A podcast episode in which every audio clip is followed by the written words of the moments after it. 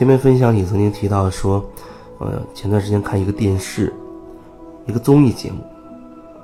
那里面大概提到了四十多岁的家长要把自己的人生的经历、一些道理灌输给自己二十岁的、二十多岁的子女，希望他们少走弯路。可是，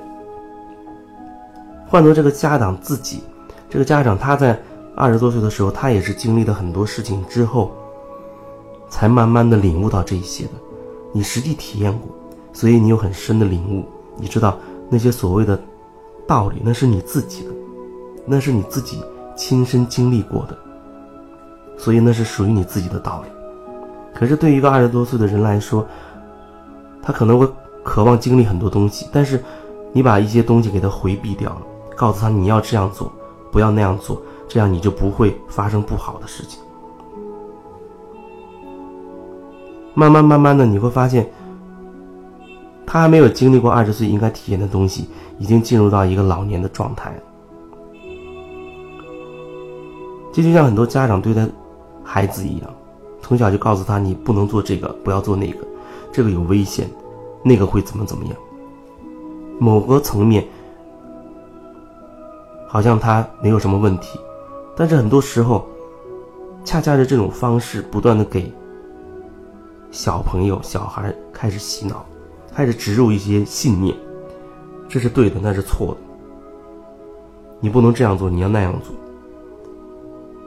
甚至很多时候，就是只是小孩摔倒了，啊，家长好像马上过去把他扶起来，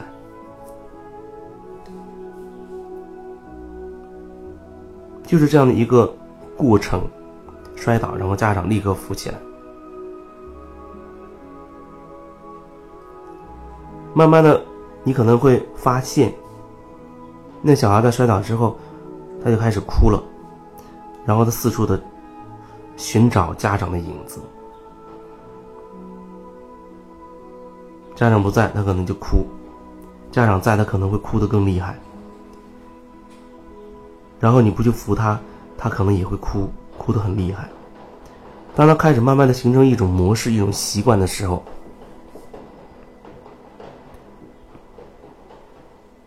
他不会觉得说他摔倒了没有人扶，这有什么问题？他就觉得他摔倒了就是要有人来把他拉起来扶起来。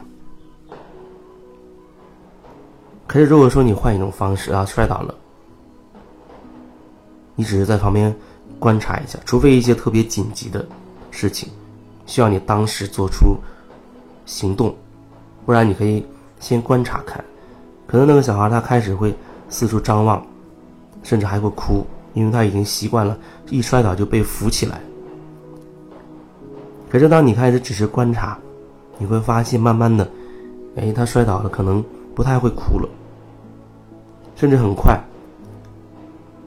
他摔倒了，然后很自然的就起来了。他没有觉得好像摔倒是一个什么大不了的事情。可是，一开始他摔倒了，你赶紧过去把他扶起来。甚至你还会说一些什么话，看起来那个摔倒好像是一个很严重的事情，那是一个错误，你不可以摔倒。可是慢慢的，如果说你可以允许他摔倒，啊，允许他自己用他的方式站起来，其实这对他，我觉得会有很多好处。如果你为他做很多事情，想回避很多风险。那恐怕将来，他慢慢长大，有一些东西需要他去经历、去面对的，那么迟早他还是会经历，还是要去会去面对。可是那个时候很多东西、个性模式他已经定型了，而那个时候他再去面对曾经你帮他回避的那些不好的东西的时候，很可能他要承受的。那所谓的痛苦会更剧烈，其实就是那注定是他的功课，他就一定要去完成。你帮他做了很多，那么将来需要他做的恐怕会更多。